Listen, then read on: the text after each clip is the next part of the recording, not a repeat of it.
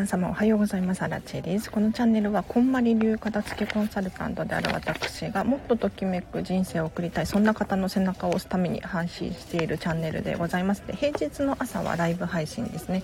えっ、ー、と片付けのお悩みに答えますっていうのとえっ、ー、と課題を毎日一つずつ出しておりますのでぜひねこのチャンネル聞いていただくとお片付けが徐々に進んでいくんじゃないかなと思いますので続けて聞いていただけると嬉しいなと思います。あ、なおさんおはようございます。ということで今日も元気ですね。ありがとうございます。あ、ゆらりさんも雨です。ということでおはようございます。ありがとうございます。こっちはねまだ曇りですね。まだ降ってないけどもいつ降ってもおかしくないみたいなそんな天気ですね。はい。皆様雨大丈夫ですか？うん。なんかちょっと熱海の方でねうん、水害があったじゃないですか。今度ねこの話もしたいんですよね。お片付けとサステイナブル。お片付けと環境のことについてちょっと今度じゃ収録放送で話しますね。はい。あゆるりちゃさんおはようございます。お久しぶりじゃないですか？ありがとうございます。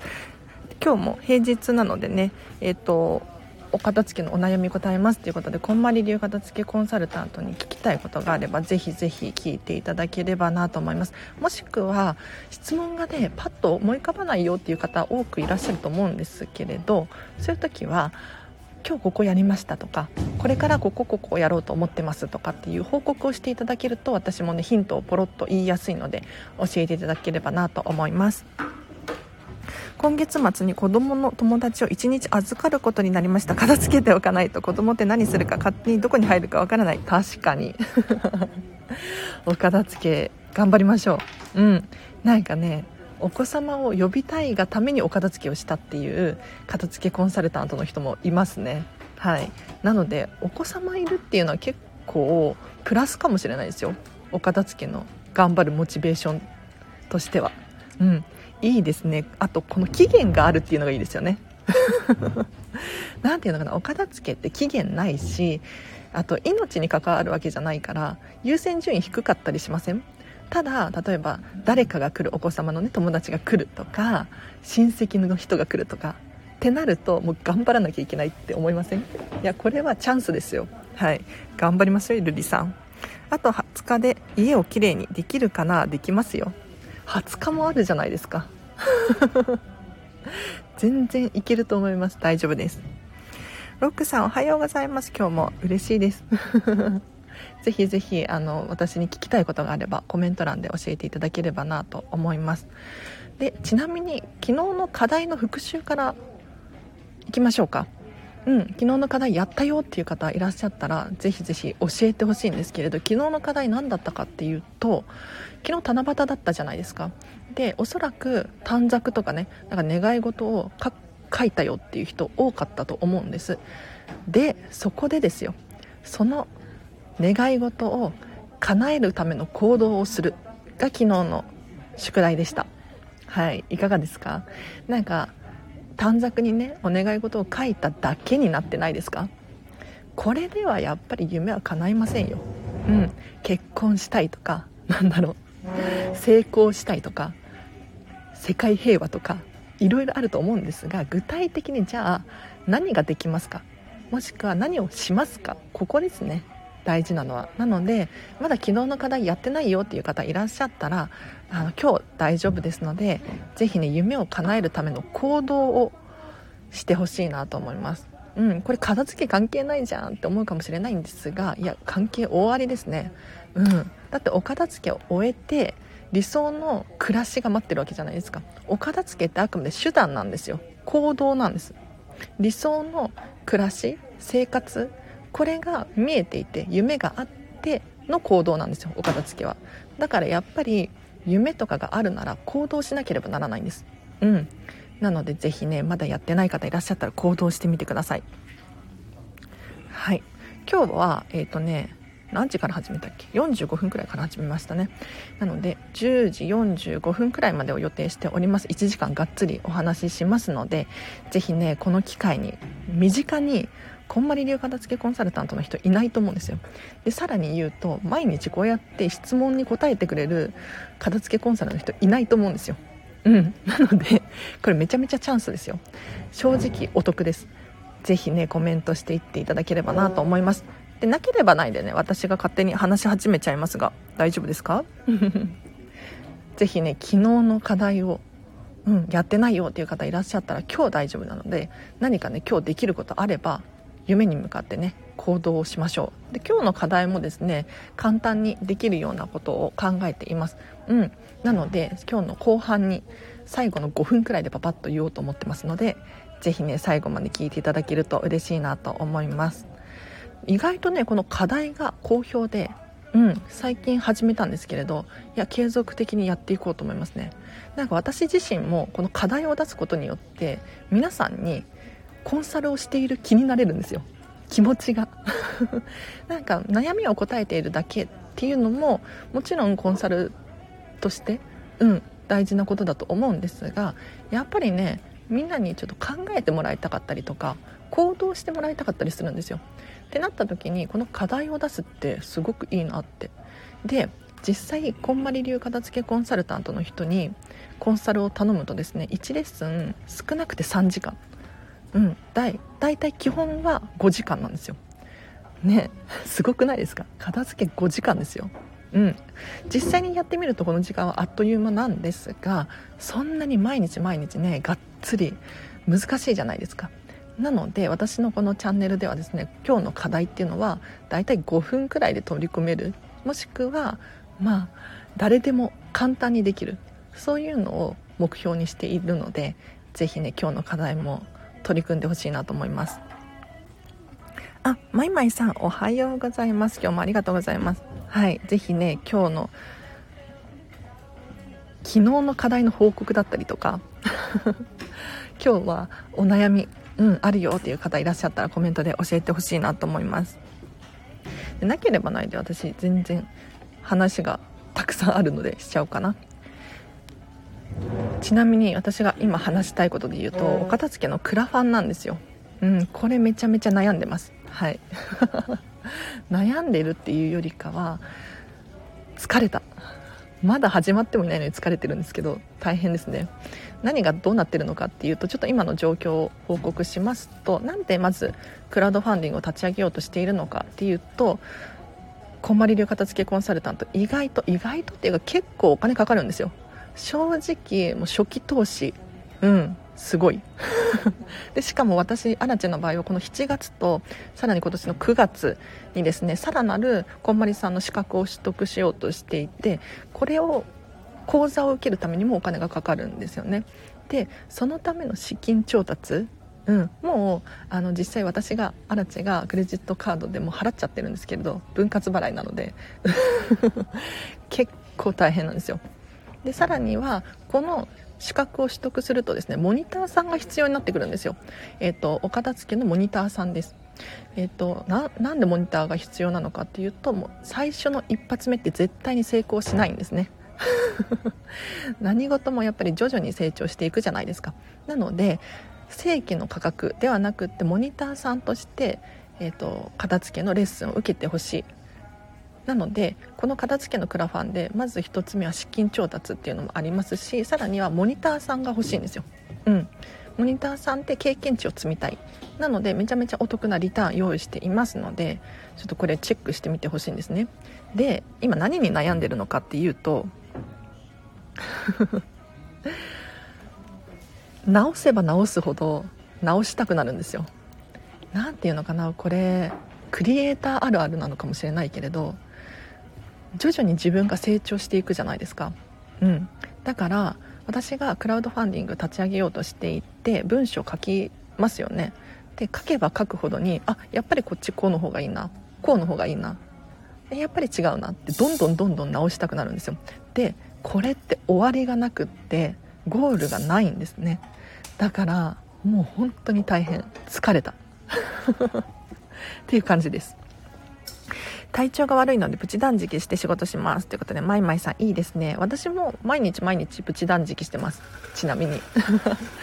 えっとどういうことかっていうとプチ断食するとあのなんか調子が整うよって言われていてちょっとこれは Google で検索していただきたいんですが私の場合はですね朝食を食べないです基本的に。なので夜夜ねめちゃめちゃ遅いんですけれど12時くらいに食べ終わってでお昼朝は食べない。でお昼を食べるっていう感じにしてますね。だから最低でも12時間は空いてます。で長くて15時間くらいプチ断食を毎日していますね。うん、でももちろん毎日って言っていますが基本毎日っていう感じで週に12回は全然朝食食べちゃいますね。はい。でこれをすることによって胃が休まるんですよ。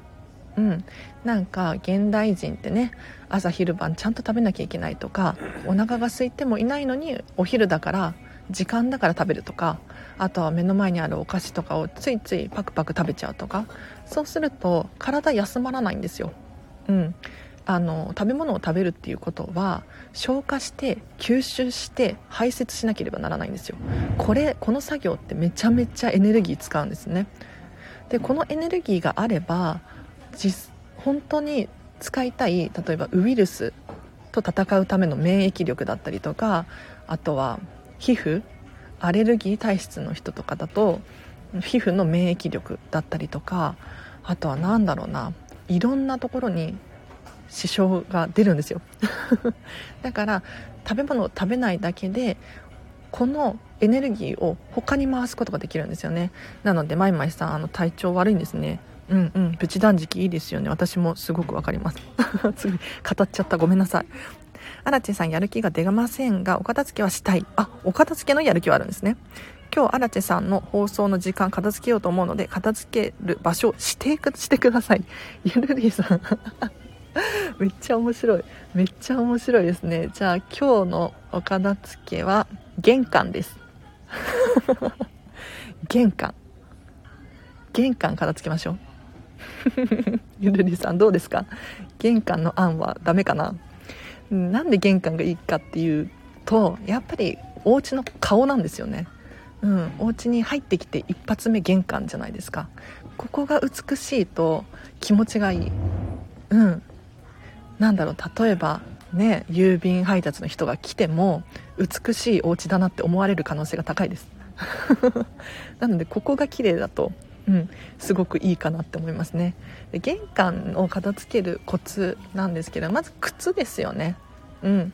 靴なんかあの最近履いてないなだったりとかあとはちょっとかかとがすり減ってるなだったりとかこういう靴ありませんか？意外とねそういうのないよって思っていても見てみるとちゃんと見てみるとあれって思うことがあります。うん。なのでちょっと一回靴を全部見てみるっていうのはいいかもしれないですね。本当にときめいているのかだったりとかまだ状態大丈夫かなだったりとか。あとはそうだな玄関でいうとお子様のおもちゃとかね置いてある場合もあると思いますしあと靴関係のなんだろうな靴磨きセットみたいなのもあるかもしれないです。あとは外で使うそうだな自転車の空気入れだったりとかそういうのも置いてあるお家多いかなと思うんですがちょっとね状態チェックしつつお片付けするといいかもしれないですね。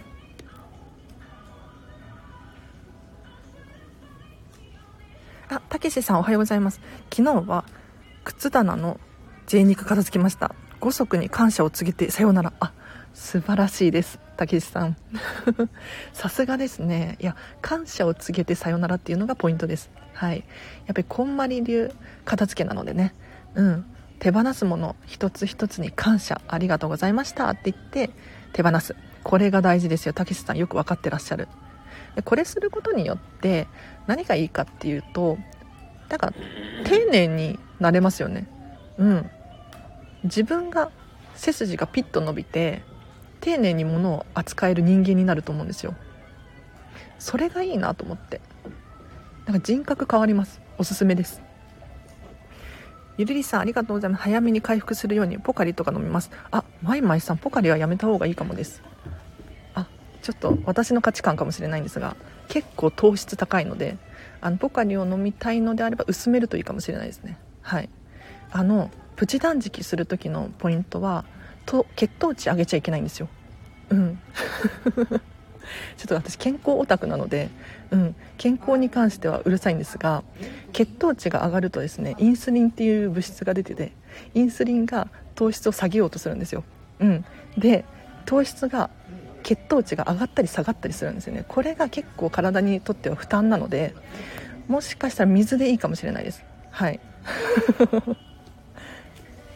なんか意外とね糖質は糖質でも砂糖とかが良くなくってなんかミネラルが入っている生蜂蜜だったりとかあとはそうだな私はココナッツシュガーとかよく使うんですけれどこういうのが体にいい糖質ですね。あとは果物とかの糖質も健康にいいはずです。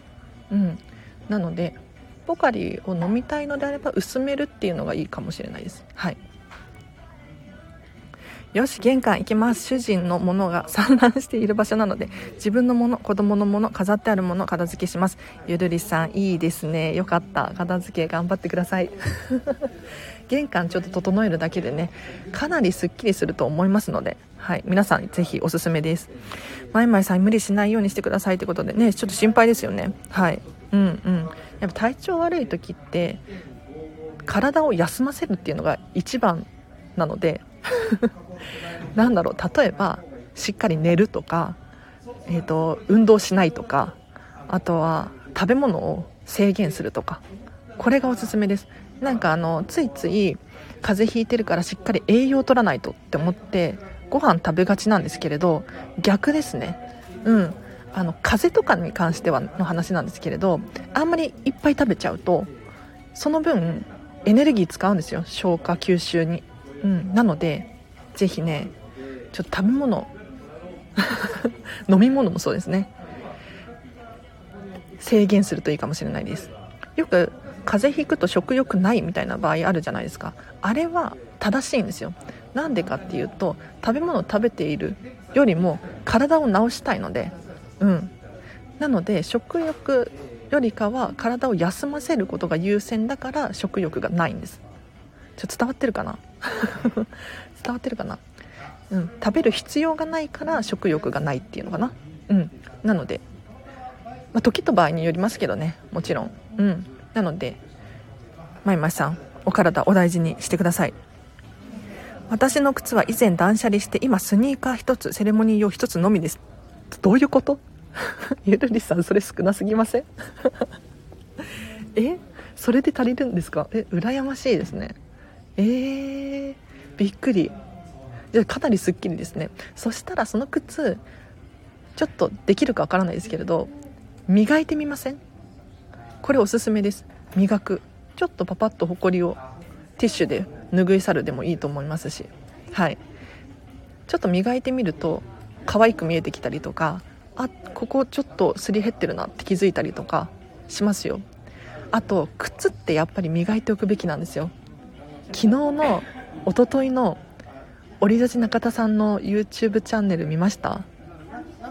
中田あっちゃんの YouTube 大学。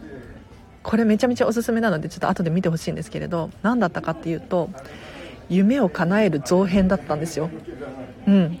夢を叶える像有名で小説なんですけれどアニメだったりとかドラマだったりとかもやられているので見たことあるよっていう方多くいらっしゃると思うんですがこの中に靴を磨くっていう話が出てくるんですよ。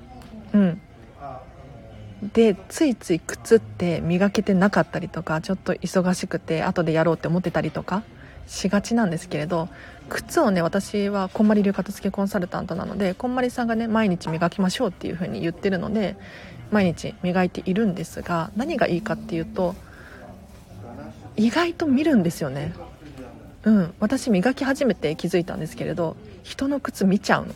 で私もそんなに綺麗な靴を履いてるわけじゃないんだけれどやっぱりあの磨いた後と前では全然顔が違うんですよ。うん。あの汚れてはいるんだけれど拭いた後だとすっきり汚れてるっていうのかな。なので靴を磨くの本当におすすめです。うん。なんかあの人靴綺麗だなって思うとその人に近寄りたくなる。うん。なのでちょっとやってみてほしいなと思います。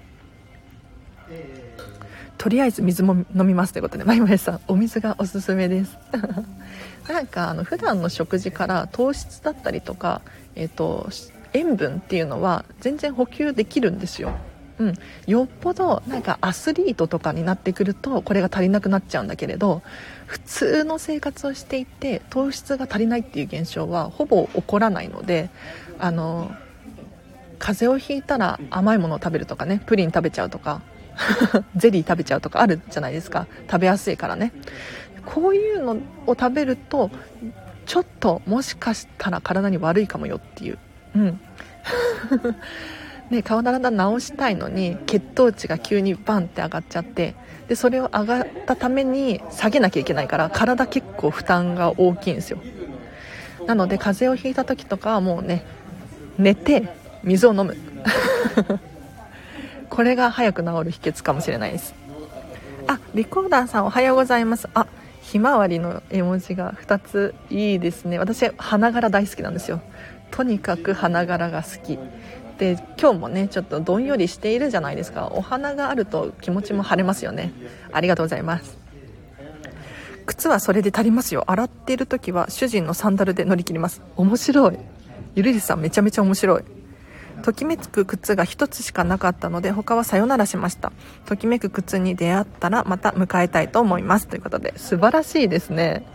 いやなんかあのね私アラチェの場合かもしれないんですけれど靴結構あるんですよ。うん。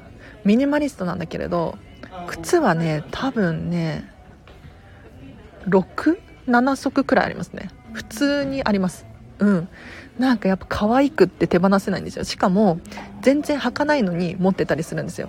でなんで履かないのに持ってるかっていうと可愛いからなんですよね。見てるだけで癒されるんです。うん。だから手元に残ってしまってるんですよ。うん、でもねこれを捨てたいとかっていう気持ちは一切ないです。私のときめき私のときめきに従って残しているので。はい。なのでいいですね。ご自身のときめきが分かっていらっしゃって。うん。素晴らしいです。で靴って出会いですよね本当に。ゆるりさん。どうですか？なかなかときめく靴に出会えないんですよ私は。だから本当に出会えた時ってすごく嬉しいしずっと取っておきたくなる。うん。ね。だからときめく靴に出会えたらね。ぜひ歓迎してあげましょう。はい。ゆるりさんすごい高い靴が捨てられないですということでときめかないのに値札が見える。めちゃめちゃ面白い。靴ってねピンキリですよね。本当に高い靴は高いのでね。うん。なんかわかんないけどルブタンの赤いヒールのね靴とかめっちゃ高いじゃないですか。ね。えいや本当にそうなんですよ。でもときめかないっていうのは結構問題かもしれないですね。うん。ときめかないのに取ってある理由が高いからですか？高いっていう理由だけですか？ちょっともときめかないのかな？それ一回履いてみるとかどうですかね？うん。一回履いてみるとかあとは飾り？私アラチェの場合は見てるだけでときめくんですよ靴は。うん、なので飾り棚みたいな感じでお店のディスプレイみたいな感じで収納するともしかしたらときめく可能性もありますよね、うん、ただ本当にときめかないのであれば見るたびにときめかないなっていう気持ちにさせられると思うんですよ。これってちょっとね問題だと思うのでどうするかよくよく考えてほしいなと思います。うん、なんか手放すって言っても捨てるだけが手放す方法じゃないじゃないですか。うん、例えば誰かお友達にねプレゼントするのもいいと思うしあとはメルカリとかフリマアプリで売るっていうのも手だし、うん、何かいろんな方法があると思いますのでぜひねちょっとまいまいさん考えてみるといいかもしれないですね。あ、コピさんおはようございます。今日も頑張ってますよ、私は。はい。毎日毎日平日の朝はライブ配信をしております。ぜひ、この機会にね、お悩みがあれば聞いてほしいなと思います。あ、あ、さこさん。困りる片付けコンサル仲間のあさこちゃんが来ました。ありがとうございます。めちゃめちゃ嬉しい。あさこさんも、あの、スタンド FM のラジオやられていて、最近始められていて、こちらもぜひね聞いていただけると私は嬉しいですねうん朝子さんはもう畳み方のプロなんですよとにかくお洋服だったりとか畳むのが上手で YouTuber をやられていて最近ね登録者数が2000人でしたっけ？超えたとかっておっしゃっていて。うんすごいんですよ。なのでちょっとあさこさんの方にも聞きに行ってコメントしたりとかレターを送ったりすると何かいいヒントをいただけるかもしれないですよ。まいまいさんいつか急にさよならできる日が来ますよということでゆるりさんいいですね。なんかあの時間が解決してくれるっていうこともありますよね。うんわかります。だからまずはそのときめかない靴はちょっと置いておいて他のことをやるっていうのがいいかもしれないです。なんか悩いつまでも悩んでても先に進まないので、うん、先にできることをやるのがいいかもしれないですね。ゆるりさんいいヒントをありがとうございます。メルカリで売っちゃうとかもありかも。自分は昨日はとりあえずゴミ袋にぶち込みました。たけしさんぶち込むっていうのはね表現がよろしくないですね。はい。いやすいませんね。なんかちょっとうるさいですよね。こんな片付けコンサルタント。申し訳ないんですけれど物は丁寧に扱っていただいてはい。感謝して丁寧に手放しましょう。はい。これがポイントですよたけしさん。私もときめかないけど主人が選んで買ってくれたコートを捨てられません。あら。趣味じゃないんだけれど着てないんだけど捨てたら何と言われるかっていうことで。あらあら。でもこれゆるりさんご主人ですよね。あの素直に言っちゃった方がいいと思いますよ。うん。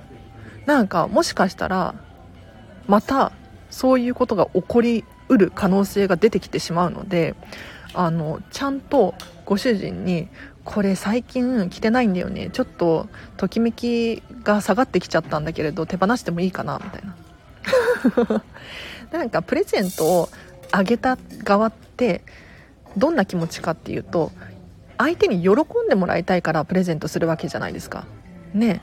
相手に何て言うのかな困ってほしいとかうん、ネガティブな感情を抱いてほしいからプレゼントをあげてるわけじゃないのであのゆりりさんがそのプレゼントに対して困ってるとか、うん、なんかちょっとモヤモヤしているとかだとあのあげた本人も嬉しくないと思うのでこれ素直に伝えた方が今後の関係としてねうん。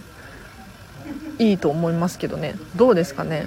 もちろんゆるりさんのときめきに従って判断していただきたいんですが素直に言うっていうのがね本当はおすすめですよ。うん。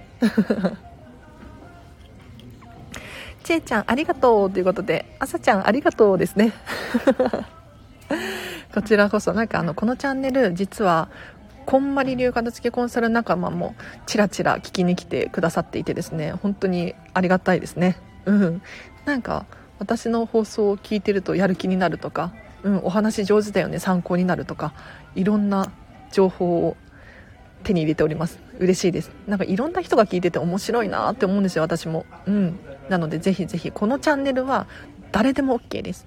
うん。お片付け初心者の方もプロの方もたくさん質問してください。ゆるりさん優しい。履いてみても似合うお洋服がない。あら他のところの片付けやります。まいまいさんいいですね。その調子ですよ。玄関の靴箱の横やら上やらに主人のネットで頼んだり購入したりしたものの空き箱がたくさんちょっとここまであると笑っちゃう。畳んでいきます。ということで。だいぶ溜まってたんですね。あらあら。箱はね畳みましょう。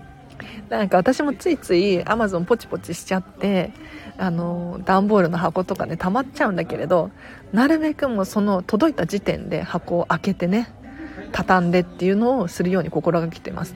そうするとあの後でやろうっていう気持ちにもならないしたまらないしおすすめですよ。だから郵便物とかね。うん。封筒とか届いたらその場で開ける。ネットで注文したものも箱が届いたらその場で開けて箱はもうすぐに畳んじゃう。これを習慣にしておくと後が楽ですね。おすすめですよ。本当はゴミ袋にそっと入れたんですよ。感謝の気持ちを込めて。うんうん。たけしさん。分かってますよ。たけしさんがねあのちゃんと丁寧にゴミをゴミにゴミにうん手放すものに靴たちに感謝を告げてありがとうって丁寧にゴミ袋に入れたの想像しました。大丈夫です。失礼いたしました。あのね結構私片付けコンサルをしているとですねあの手放すものが出てくるんですが物をねポンポンって入れちゃう人いるんですよやっぱり。うん、だからそういう時は必ず注意をしていてですね丁寧に扱ってねって。感謝だよって。ちゃんと注意をしてます。でなんでそういう風にしてるのかっていうとやっぱりときめく人生を送ってほしいんですよ。皆さんに。だからあの物に対しての扱い方。これが結構性格出ちゃうなって思うので物を捨てる時もねうんぐしゃぐしゃって捨てるんじゃなくってちょっと気持ちを込めてありがとうって優しく手放すといいと思います。ありがとうございますたけしさん。さすがですね。うちの主人は導火線が短く怒りっぽいので言えません。すみません。あらあら。残念。そしたらもうそのコートはとりあえず後回しにしてもらってはい。違うものからやっていきますか。ね。うん。なんかあの人って変わらないんですよ。これ私は常に思ってます。人は変わらない。じゃあどうしたらいいのかっていうと自分が変わるしかないんですよね。うん、なのでまずは自分のお片付けを完璧に終わらせる。ここが大事ですね。はい。私は主人からの誕生日プレゼントは目の前で着てみますよ。どう？って。あいいですね。可愛いと言われればコートの価値はそれなのだ。と言い聞かせます。プレゼントでもらったコートに全くときめかないことよくあります。よくあるんですね。なるほどなるほど。いやでもこれはねもうご自身のときめきに従っていただいてうんご主人が可愛いって言ったら確かにそうかもしれないしうん。ゆるりさんもねあの全然人に言えないっていうのもそれはご自身の価値観なのであのプラスに捉えていただきたいなと思います。うん。なんかあのできないことを無理に頑張る必要はなくってできることをやっていく。でそこを磨きをかけるとそれが個性になるんですよ。はい。なのであの10人いたら性格10人違うじゃないですか。なので人ができるから私もやらなきゃいけないっていうことはないんです。うん。なので私はねあの人に伝えるっていうのをおすすめしちゃったんですけれどこれはあくまで私の価値観ですよね。はい。なのでゆるりさんの価値観で大丈夫ですよ。はい。まいまいさんありがとうございます。確かに主人は着た姿を見せた主人にはミスカミカミ主人には着た姿を見せた方がいいですね。私のことを考えて買ってくれたんですもんね。冬に一度着て主人に見せようと思います。いいですね。3年くらい前に買ってもらって少し自分の年齢より上の人が着そうなコートだったのですが、今の私なら着れる年齢になっているかも。いいですね、ゆるりさん。確かにその可能性ありますよね。はい。なんか悩んだら着てみるとかっていうのは本当におすすめです。靴もそうですね。先ほどの靴もそうなんですけれど一回履いてみるとか。めちゃめちゃおすすめです。なんかついついこれどうかなって迷っちゃうんですけれど頭の中だけで考えちゃう。そうじゃなくって実際に行動してみるとうんさらに次の段階に進めますので是非ねお洋服どうしようかなって悩んだ場合は着てみる。靴どうしようかなと思ったら履いてみる。おすすめです。今日は一応10時45分までを予定しております。ぜひね、こんまり流片付きコンサルタントに聞きたいことがあればコメント欄で教えていただければなと思います。もしくは、お片付けの状況報告ですね。うん、ここがこんな感じなんだけれど、どうしたらいいですかとか、今日はこれこれをやろうと思ってるんだけれど、〇〇ですみたいな感じで伝えていただけると私もねヒント出しやすいのでぜひねどしどし質問していただければななんて思います。でなければないで私がどんどん勝手に話し始めちゃいますね。で昨日のおとといのオリラジ中田あっちゃんの YouTube 大学ちょ見てほしいんですけれど夢を叶えるゾウ編だったんですよ。はい。これ私あの当初本小説が出た当時買って読んだんですよ。読んでたんですよ。で one two three four まで出てるのかな？4番まで出てて全部持ってますね。私本はすぐに読んだら手放しちゃうんですけれどこの夢を叶えるゾウだけは持ってますね。うん。で何がいいかって結構あのお片付けお片付けっていうかときめく人生に通ずる部分がたくさんあるんですよ。なのですごくおすすめしています。例えばそうだな。この本の中に、えーと、像が出てくるんですけど象の神様が出てくるんですけれど神様が、えーとね、人を笑わせようとか、うん、募金しようとか寄付しようとかこういう課題を出してくるんですよ。でこの課題を毎日毎日続けることによって徐々に自分が成長していって夢が叶うよっていう本なんですね。でこれってお片付けに似てるなって私は思っていてお片付けを終えて毎日の生活暮らしを変えていくことによって人生がときめき始める。うん。なのでぜひねちょっとこの本まだ読んでないよっていう方いらっしゃったらぜひオリラジの中田あっちゃんの YouTube 大学後でリンク貼っとくんですけれどおすすめなので見てみてほしいなと思います。いや最近ね中田あっちゃんの YouTube 大学私すごいハマハマずっと昔からもう多分2 2年くらい前からかな。ずっと見てるんですけれど最近私の心に刺さるのが多くて嬉しいですね。はい。この間はミニマリスト編やってたんですよ。これも良かった。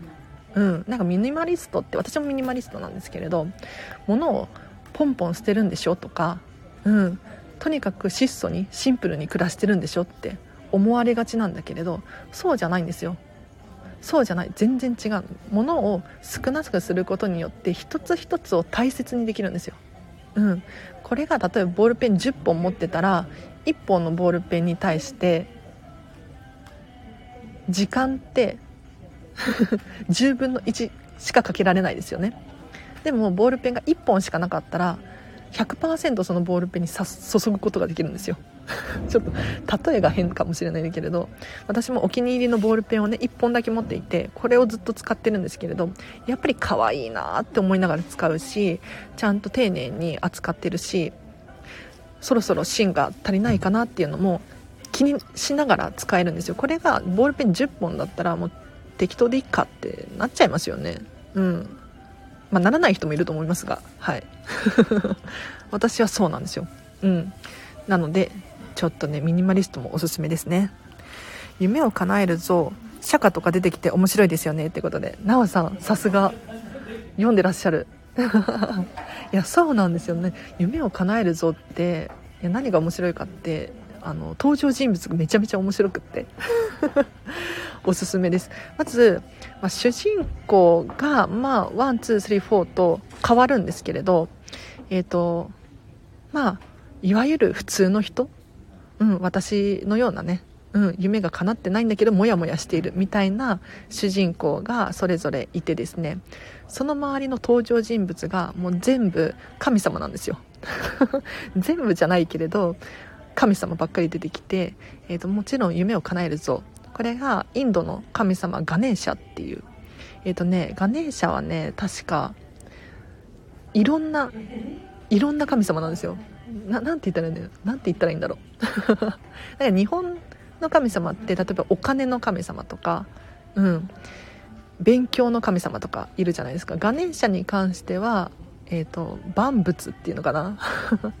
いろんな願いを叶えてくれるそんな神様らしいです、はい、でそのガネーシャの大親友が釈迦なんですよ。お釈迦様。で釈迦と一緒に悪ふざけをするっていうのがもうガネーシャ大好きで面白いんですよね。でガネーシャ大阪弁なんですよ。関西弁で。ここもなんかちょっとツボですよね。でさらに登場人物で言うとえっ、ー、と貧乏神とか。あとお稲荷さんとかも出てきますね。あとそうだな。最近は死神とかも出てきました。うん。あのねガネーシャ夢を叶えるぞ4は結構シリアスですよ。あの死神が出てきてあの人の死について話している回なんですけれどこれもなかなかちょっとおすすめですね。はい。今から目の前のボールペンのチェック始めます。いいですねマイマイさん。あのときめくボールペン選んでいきましょう。うん。でなんかあのまずは選ぶことが大事です。捨てるものを探すんじゃなくって自分は何に対してときめくのかこれを選んでいってほしいんですよ。ボールペン、えーと、とにかく家中のボールペンを集めてもらってどのボールペンを使っていると心地がいいかとかこれを考えていく。で最終的に、えーと何本必要なのかなとか、うん、こういうのも続けて考えていくといいかもしれないですね。まずは自分が一番ときめくボールペンを選び抜いていただいて なんか変態なこと言ってますよね私。だいぶ。はい。一番ときめくボールペンを選んでいただいてそこから、えーと、2番目どれかなとか。うん。えっ、ー、と同じようなボールペンでも大丈夫ですし何本必要かっていうふうに考えるのもありかなって思いますね。あっちゃんの YouTube 大学荒地さんの紹介から毎日1つずつ見てますよ。あすごいハマってらっしゃる。嬉しい。ありがとうございます。いや本当におすすめなんですよ。分かりやすいしうん。あのすごく聞きやすい。で何て言うのかな。もう100%理解できなくてもなんとなく理解できるとなんか知識になったような気がして嬉しいんです。私は。ね。最近もなんかちょっと難しい話をしていましたがはい、ちょっと私全部が全部見れてないんですけれど、うん、そ夢を叶える造編はねおすすめだったのでちょっとシェアしました。中田あっちゃんの凡人のポイント解説は面白かった。あたけしさんも見てらっしゃる。靴棚の次はどこにしよう。服かな？長年着て傷んでるシャツとか。いいですね。たけしさんお片付け進んでますね。なんかあの昨日昨日かな？YouTube 大学。で夢を叶える造編だったんですけど主人公が凡人とかって 言ってて中田あっちゃんが。で凡人ってって思うじゃないですか。で凡人って何かっていうと人に言われたことをやらないとかね。うん。例えばガネーシャ毎日お題出してくれます。課題出してくれるんですけど靴を磨きなさいって言われて靴を磨かないとか。これが凡人だとかって言ってて。めちゃめちゃ面白いですよね。ね今日は靴棚の次どうしましょうねたけしさん。服かなってことなんで服がっつりやるといいかもしれないです。傷んでるシャツとかいいですね。はい。傷んでるシャツちょっと丁寧にチェックしていただいてまだ着れそうかなとかうんちょっともうお役目終わったかなとか次買い直してみようかなとかいろんなことが思い浮かぶかもしれないので是非ねやってほしいです。でこれポイントがあってお洋服畳み直すっていうのがいいかもしれないです。はい。たけしさんおすすめです。この間あの今日も聞いてくださってるんですけれど片付けコンサル仲間のあさこさんがねラジオのチャンネルの中でおっしゃられていたんですけれどお洋服畳み直す時にめでるんですよ。めでる。めちゃめちゃ怪しい発言なんですけれど丁寧にね手でアイロンをかけながら可愛いねってめでるんですがこの時にチェックしてほしいポイントがあってたけしさんのように傷んでるなとか。うん。あとはよれてないかなシミがないかな穴開いてないかな。こういうのをちょっとチェックしながらお洋服全部畳み直すといいかもしれないです。そうするとちょっと気づきがあってねこれはもういらないかな手放そうかなって思えるかもしれないのでちょっとやってみてほしいです。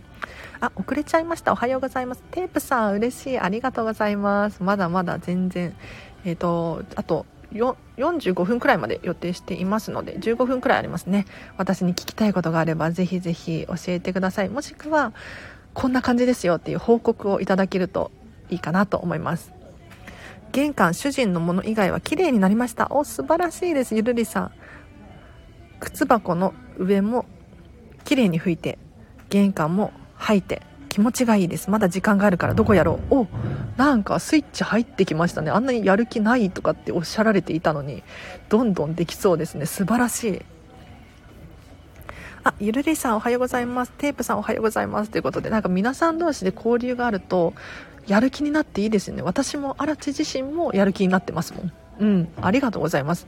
なんか毎日毎日聞いてくださる人がいるから、このチャンネルやめたら、やめたらダメだよねとか思って頑張られています。ありがとうございます。そういえば、荒地さんの潜在写真は LINE のトップのやつですか？この写真好きです。ということで、ありがとうございます。LINE 公式アカウントやっていて、ちょっとまだ登録、お友達登録してないよっていう方いたら、後でリンク貼っとくので、ちょっとチェックしてみてほしいんですけれど、最近ね、あの、お友達のカメラマンの人に、私の写真を撮ってもらったんですよ。潜在写真。多分ね、11枚くらい撮ってもらって、はい。それで LINE 公式アカウントの顔写真のところを変えたら結構好評よくって。嬉しい。ありがとうございます。ただあの潜在写真はこれじゃないですね。はい。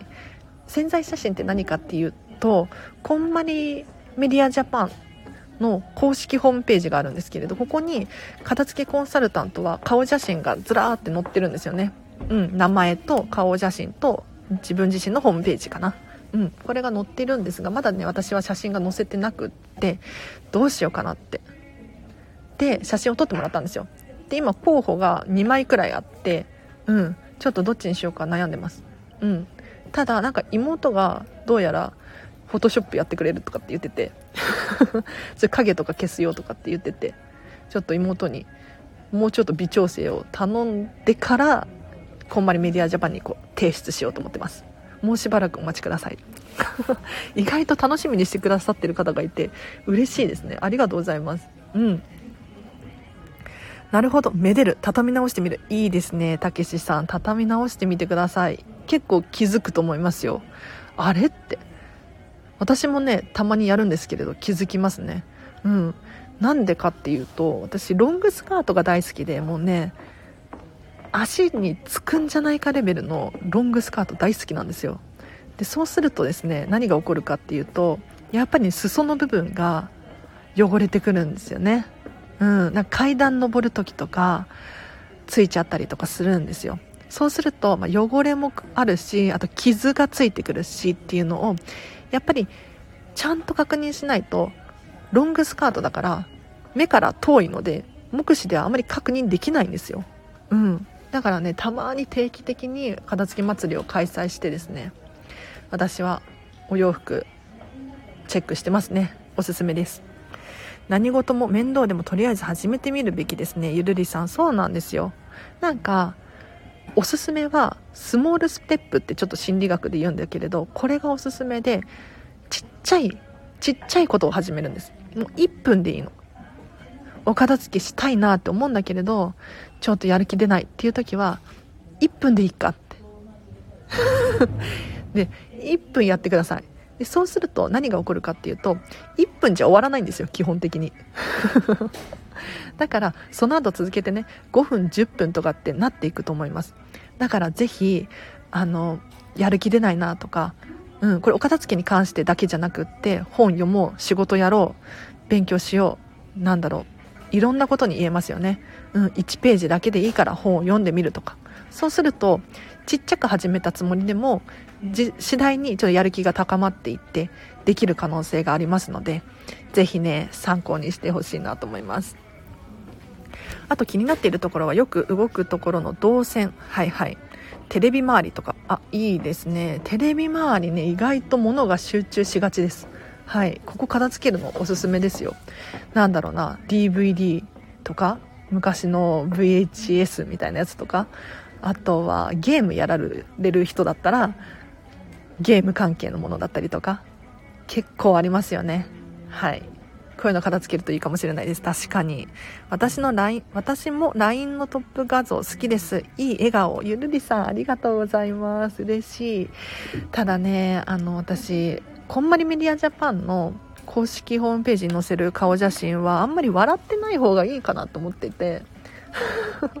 これ悩みポイントなんですよね。うん。なんか、いや、笑ってる笑顔が私は個人的には好きなんだけれど、うん。なんか、私の友達のカメラマンの人に聞いてたらそんなに大げさに笑ってたらちょっと ちょっとみたいなあとは他のコンサルタントさんの写真との統一感もあるからうんちょっとねこれは私的にも笑顔の写真がいいって思ってるんだけれどここはちょっともうちょっと悩みます。ポイント教えてもらった服はめでてみよう。いいですねたけしさん。行動力が素晴らしいです。はい。昨日の荒地さんのありがとうは何回言ってましたか？数えてみましたか？ということでゆるりさん。はい。じゃあ結果を発表いたしましょう。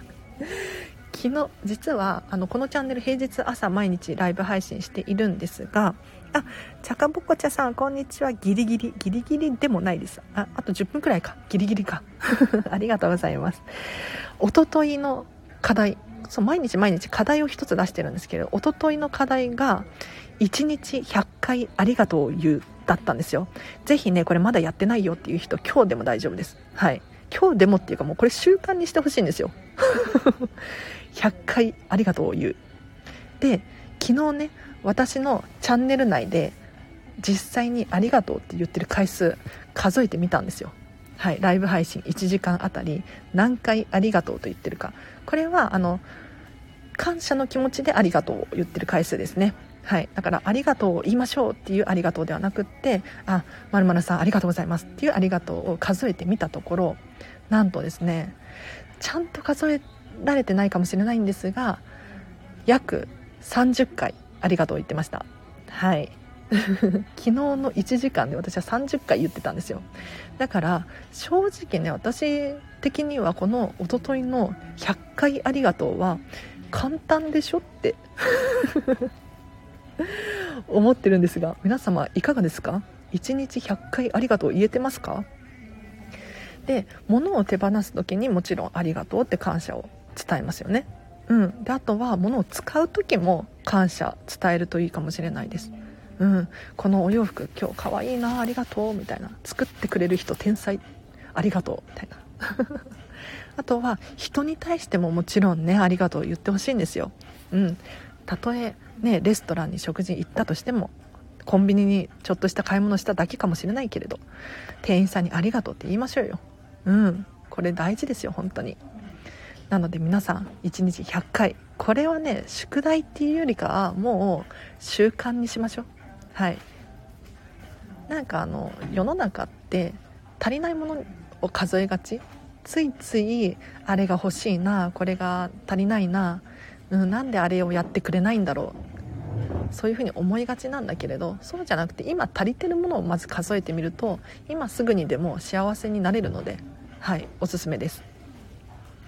笑顔の写真はホームページに使いましょう。そうなんですそうなんです。ありがとうございます。まいまいさん。そうそう。笑顔の写真ねホームページ使いたいですよね。私もねめっちゃ笑ってる顔の方がやっぱり私らしいなと思って気に入ってるんだけれどいやちょっともう一回ちょっと私のカメラマン友達の人に聞いてみますね。こっちじゃダメなのって。なんでダメなのって。聞いてみます。そうですね。ポジティブにゆるりさんありがとうございます。いいですね。2分に1回ありがとう。あ確かに。そういう計算になるのかな？めちゃめちゃ面白いですね。いやどんだけありがとうって言うんだっていう。はい。皆さん聞いてくださって本当にありがとうございます。心から思ってますよ。私も昨日も100回のありがとうを意識して実践しました。とっても気持ちよく一日を過ごせました。荒地さん本当にありがとうございます。おおおおなおさん嬉しい。ねなんかありがとうって言うだけでもなんか毎日変わってきますよね。心が変わるんですよ、うん、あこんなに感謝することってあるんだなって。びっくりすると思います。なのでぜひね感謝してみてください。毎日ご飯を作って準備も片付けも1人でやっている自分にありがとう偉いねと心の中で唱えています。素晴らしいです。ゆるりさん。いやいやもう本当にそれは大感謝ですね。はい。素晴らしいですよ。なんか私アラチェはあの結婚してないし子供もいないのでもう自分一人のために頑張ってる感じなんですがいやゆるりさんは家族もいてそれで頑張ってるっていうのは本当に尊敬でしかなくって。正直。アラチェだったらできないです。もう。うん。絶対に無理。お手上げってなっちゃいますね。すごいですよ。もっと褒めていいと思います。ホームページ見たけど結構笑顔の人多い気がする。あ本当ですか？ホームページの写真も荒地ちゃんがときめくかときめかないかだよ。確かに。確かに。そうだよね。悩みますね。はい。ありがとうございます竹地さん。ちょっと笑顔の写真で出してみようかな。ありがとうが口癖になるといいですね。そうなんですよ。本当に。なんかごめんなさいとかすみませんが口に出ちゃう人いません？うん、それはそれで、まあ、らしいというか自分らしさだとは思うんだけれどありがとうってすごくいい言葉だと思うし、うん、なんか私の飲食店のお店でね働いてるんですけど普段は。結構外国人の方多いんですよ。お客さん店員さんも多いですね。はい。なので何て言うのかな。彼らって常にありがとうって言うんですよ。日本人ってあんまりありがとうって言わなくないですか？うん。なんか店員さんに対しても「Thank you」って絶対に言うし、うん、あとは何だろうな。オーダーを聞くだけでも「ありがとう」みたいな、うん、風に言ってくれるし何て言うのかな。絶対に文章の語尾に「ありがとう」がついてくるんですよ。外国人の人って。でも日本人ってなんかえっ、ー、とご飯食べに行っても、まあ、ごちそうさまとかって言う人はいるけれど言わない人の方が多いなって思っていて。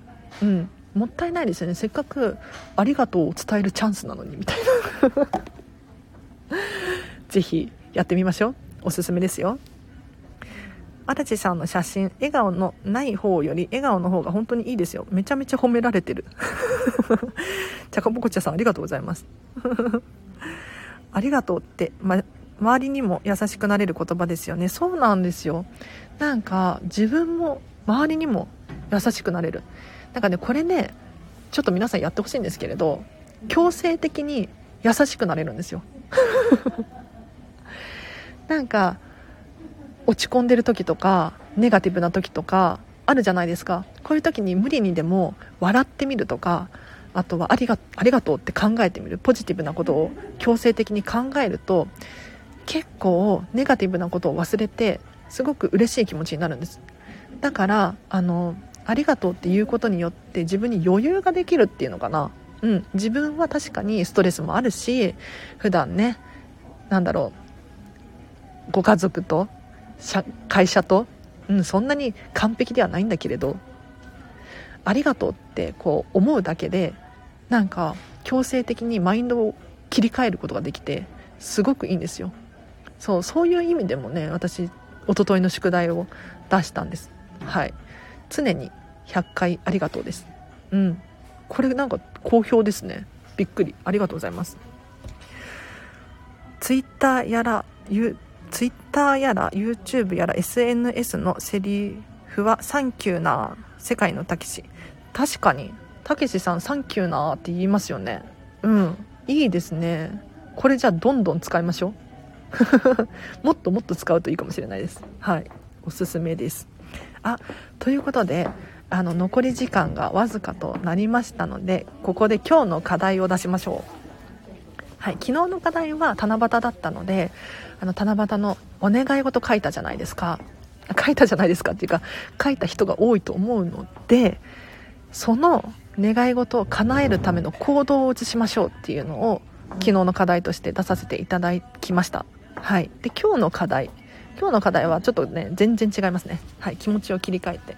今お家にいる方はできるんですけれどちょっと会社にいるよとか出先だよっていう方は今日お家に帰ってから絶対やってください。はい。やってほしいんですけれど何かっていうとですね今日の課題はご自身のお洋服の中で一番ときめくものを着ようです。どうですか？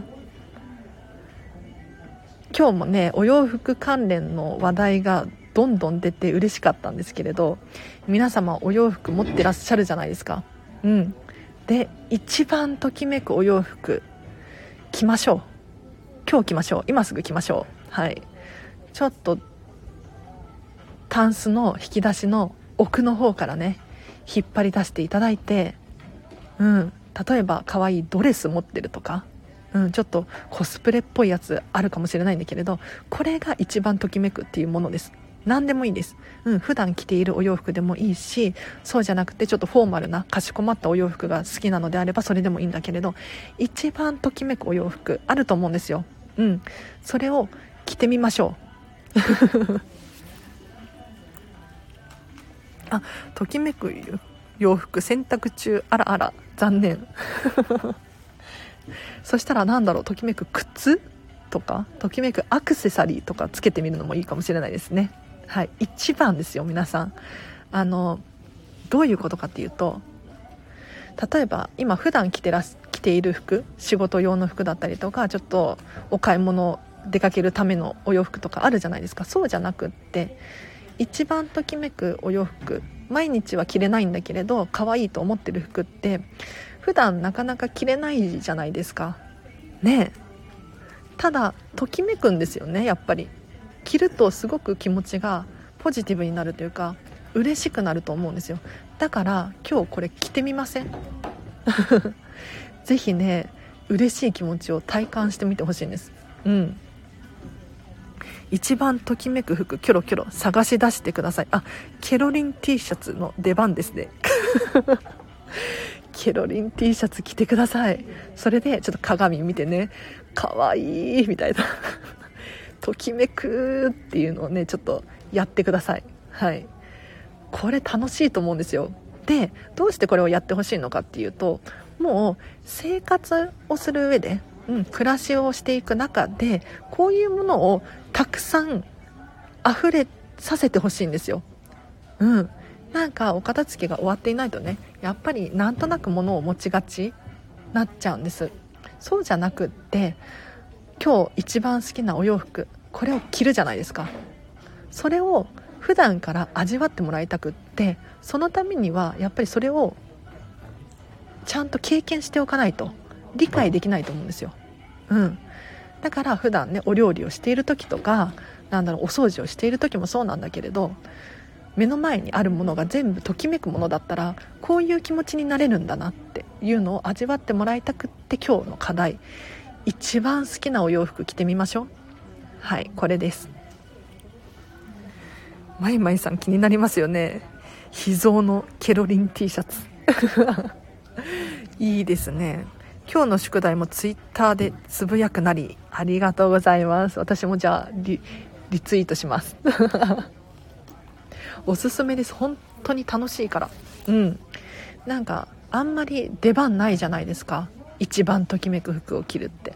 ねちょっと豪華なやつだったりすることもあるしあとはそれこそコスプレっぽいものかもしれないしケロリン T シャツかもしれないんですけれど何て言うのかな毎日毎日着るものじゃないからこそ今日着てほしいんですよ。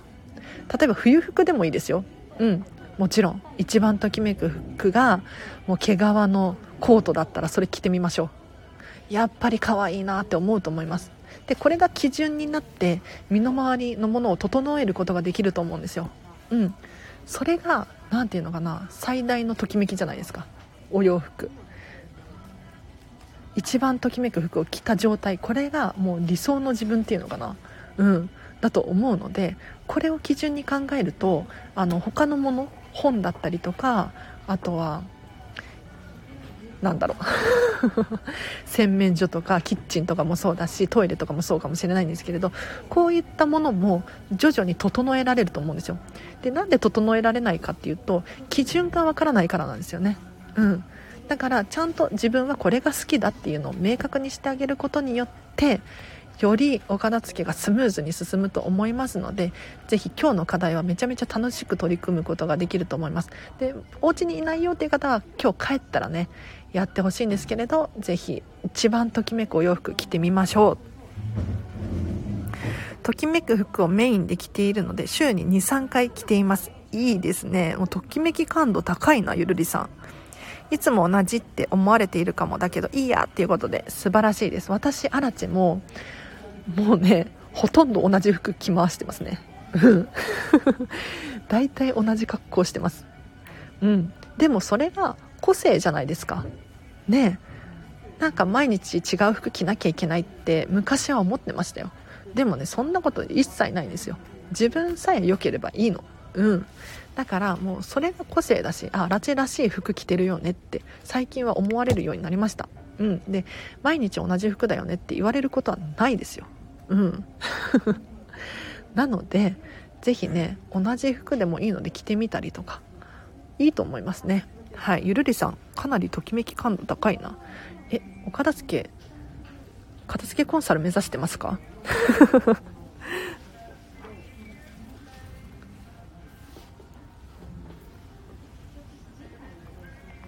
はい。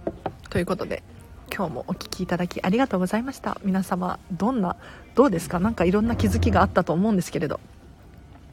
ぜひねあのアウトプットするといいと思います。このチャンネルで聞いた情報を実際に行動する。でさらに例えばご家族に伝えたりとかはいするとちゃんと自分の中で頭の中で理解することができると思うんですよ。だからただ聞いただけとか本を読んだだけとかだとやっぱりね夢は叶わないですよ。うん。そうじゃなくて実際に行動をしてでさらに自分の言葉でねアウトプットするとしっかり頭に定着すると思いますのであの今日もねたけしさんみたいにつぶやきますってツイッターでねシェアしてくれるっていう風に宣言してくれてますがやっぱりねそうすることによって一度自分で頭の中で考えなきゃならないじゃないですか。うん、これおすすめなので、まあ、私、荒地自身もシェアしてくれると嬉しいなっていう下心はもちろんあるんですがもうご自身のためにねシェアしていただけるといいと思いますのでぜひアウトプットしていってください。ゆるりさんときめきで溢れてるってことでね本当ですよね。お部屋出身の片付けコンサル目指してみますか？あいいですね。実はねこんまり流片付けコンサルタントの人そういう人多いですよ。うん、自分自身が片付けが苦手で本当に困ってた。でも片付けをすることによってこんなに人生変わるんだみたいな。そうでそれを伝えたくなっちゃうんですって。人に。だからそういう人多いですよ。おすすめです。つぶやいたなり帰ったら実行やな。男性のコンサルタント少ないな熊本で狙うのもありかなということで。はい。ありです。たけしさん素晴らしいです。ちょっと私と一緒にやりますか？片付けコンサル。あのね男性片付けコンサルタントいるんですよ。こんまり流片付けコンサルタントの中に。でもね何人かな？多分5人もいないんじゃないかな今。どうなんだろう。私が知ってる人で2人パッて思い浮かぶんだけれど知らないところでもしかしたら何人かいるかもしれないんですが男性コンサルタントは確かに少ないですね。うん、やっぱり主婦さんが多いです。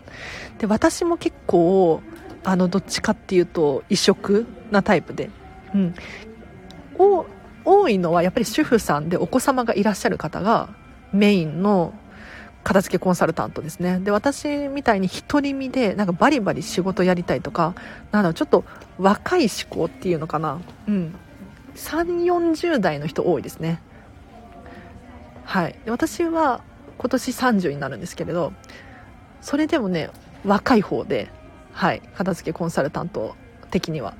なのでこういうところを狙うっていうのはありだと思います。うんやっぱり男性には男性のね気持ちがしかわからないと思うので。はい。なんかレッドオーシャンを狙うよりブルーオーシャン狙った方が。もうみんながやっているなんだろうな競争率の高い海でレッドオーシャンで戦うよりかは私アラチェみたいにねクラウドファンディングやってみたりとかスタンド FM やってみたりとかちょっとブルーオーシャンじゃないですか。まだやれてない人が多いのでここ狙うのありだと思いますね。はい。いやたけしさん。私はおすすめですけどね。でもお金がかかるんでね。はい。ちょっと一概には言えないんですけれど。で私ねちょっともうちょっと話そうかな。片付けコンサルタントお金かかるんですよ。えっ、ー、と養成講座を受けるのに確か18万くらいかかるんですね。うわって思いません？でもまあ初期投資ですよね。うん、これをすることによって自分の片付けも完璧に終わるしより人にときめく人生を送ってもらえるしこれはいい投資だと思うんですがただね何が一番大変かって時間がかかることですね。うん。めちゃめちゃ時間かかりますよ。あのまずは経験値を高めなきゃいけないのでモニターレッスンをしなきゃいけないんですけれどこれも結構時間かかるしさらに片付けコンサルをしていく上で私はこのチャンネル毎日毎日ライブ配信しているじゃないですか。毎日1時間ですよ。皆さんどうですか？結構時間のコストかかりますね。うん。それでもお片付けのコンサルやりたいっていう人はぜひこちらお待ちしております。18万いろいろ聞きたい。今後も聞くっきゃないな。わそうそうそう。確かねオンラインの養成講座2日間で18万だった気がするな。うんちょっと詳しくはこんまりメスこんまり流片付けコンサルタント養成講座。ちょっと長いんですけれど検索していただければと思います。であのこれぼったくりでも何でもないですよ。大丈夫です。安心してください。はい。あの世界のこんまりなのでねトップは。変な怪しい行動はできないんですよ。彼女は。だから安心していただければなと思います。うん。なんか学校に通うっていうのを考えてもらうといいかもしれないです。比較してください。なんかちょっとなんか専門学校に通うとかってなると何百万とかするじゃないですか。でも実際にそれを活用して仕事ができてるかっていうと100%そうじゃないと思います。うん、ただこんまり流片付けコンサルタントだとこの18万円かけるじゃないですか。うん。でもこれって自分への投資にもなるしでさらにバリバリ働こうと思えばバリバリ働けるのでうん。でもちろんね、私、アラチェはまだまだ全然働けてないんですよ。全然赤字、大赤字なんだけれど。まこれからかなって思って。うん、多分2、3年見てますね。私の場合は。はい。2、3年見て、徐々に仕事になっていけばいいななんて思ってます。はい。ということで、では今日はここまでにしようかな。ちょっとだいぶ話しましたね。ありがとうございました。今日の課題やってくださいね。はい。今日の課題はおさらい。一番ときめく服を着ようです。うん。あの手前にある服だけじゃないですよ。押し入れの奥の方にしまってあるならそれを引っ張り出してきて一番ときめく服着てくださいね。はい。